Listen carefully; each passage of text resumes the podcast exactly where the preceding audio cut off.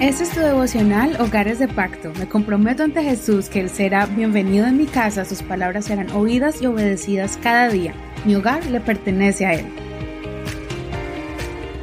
Bendiciones. Vamos a continuar con el estudio de la palabra del Señor. Hoy le corresponde al capítulo 26 de nuestro libro, el libro de números. El tema de hoy es preparando una nueva generación. Este es un capítulo muy emocionante. Preparando una nueva generación, números 26, 1 al 11. Aconteció después de la mortandad que el Señor habló a Moisés y a Eleazar, hijo del sacerdote Aarón, diciendo, Hagan un censo de toda la congregación de los hijos de Israel, de veinte años para arriba, según sus casas paternas, de todos los que en Israel puedan ir a la guerra. Moisés y el sacerdote Eleazar les hablaron en las llanuras de Moab, junto al Jordán, frente a Jericó, diciendo, Cuenten al pueblo de veinte años para arriba, como el Señor ha mandado a Moisés.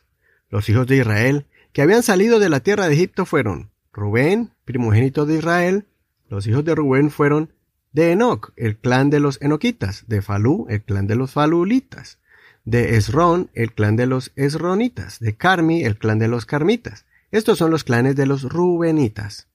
Los contados de ellos fueron cuarenta y tres mil setecientos treinta. Hijo de Falú fue Eliab, y los hijos de Eliab fueron Nemuel, Datán y Abiram. Estos, Datán y Abiram, eran los nombrados de la congregación que contendieron contra Moisés y Aarón, con el grupo de Coré, cuando contendieron contra el Señor. Y la tierra abrió su boca y se los tragó a ellos y a Coré. Y los de aquel grupo murieron cuando el fuego consumió a doscientos cincuenta hombres, los cuales sirvieron de escarmiento, aunque los hijos de Coré no murieron. Y pasemos hasta el verso 63 al 65. Ellos fueron los contados por Moisés y el sacerdote Eleazar, quienes contaron a los hijos de Israel en las llanuras de Moab, junto al Jordán, frente a Jericó. Entre estos no se hallaba ni uno de los contados por Moisés y por el sacerdote Aarón, quienes contaron a los hijos de Israel en el desierto de Sinaí, porque el Señor les había dicho, ciertamente morirán en el desierto. No quedó pues ninguno de ellos, excepto Caleb, hijo de Jefone, y Josué, hijo de Nun. Hasta aquí la lectura del día de hoy. En estos capítulos, donde se escriben las genealogías, encontramos grandes detalles acerca de los eventos admirables o trágicos que ocurrieron a ciertos personajes. También vemos quiénes eran los padres o los hijos de personajes importantes. Toda la lista no la pudimos leer, así que cuando tengas tiempo lee este capítulo completo si no lo has leído. En esta lista vemos lo que ocurrió a familias enteras que perecieron por su rebeldía, como algunas familias de Rubén. También algunos líderes de la tribu de Leví como Coré, Datán y Abiram que perecieron. Aquí vemos la misericordia de Dios, que no destruyó a los hijos de Coré. Posiblemente se apartaron de su padre y no participaron de su rebeldía. De ellos vemos que sus descendientes se convirtieron en una generación de adoradores, escribiendo varios salmos y participando en la adoración en el tabernáculo en el tiempo de David. Al final del capítulo vemos cómo Dios dirigió a Moisés para que vaya preparando a esta nueva generación que sí creyó en la promesa del Señor de que les daría una tierra de abundancia. El Señor primero le ordenó hacer un censo de los sobrevivientes de aquel pueblo que salió de Egipto, ese pueblo que se movilizó en medio de un desierto peligroso. Cuando les faltó comida y agua, Dios les suplió de todas sus necesidades. Los guardó de ser exterminados por otros pueblos y los perdonó muchas veces cuando fueron infieles. Ahora, sus descendientes estaban al frente, otra vez en el mismo lugar donde sus padres estuvieron casi 40 años atrás cuando rechazaron entrar a la tierra prometida.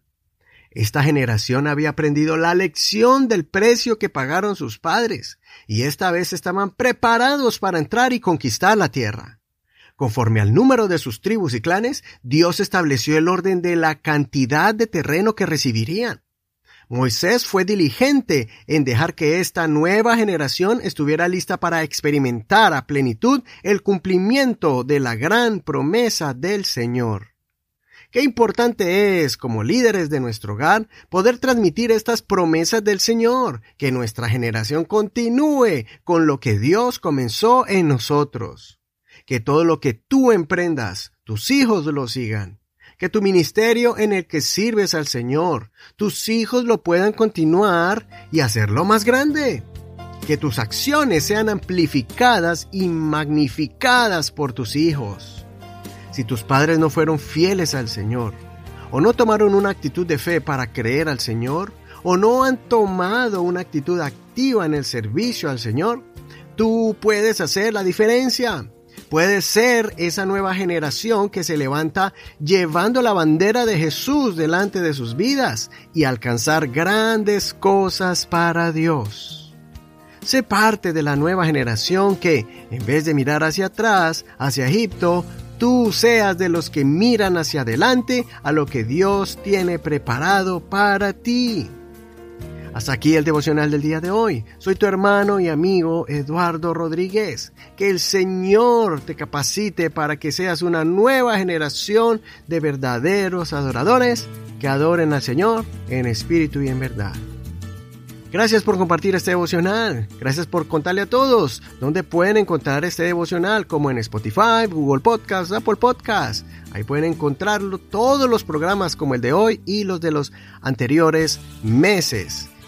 Recuerda que ya estudiamos todo el Nuevo Testamento desde Mateo hasta Apocalipsis, todo el libro de los Salmos y también encontrarás las reflexiones de este estudio desde Génesis hasta el día de hoy, números.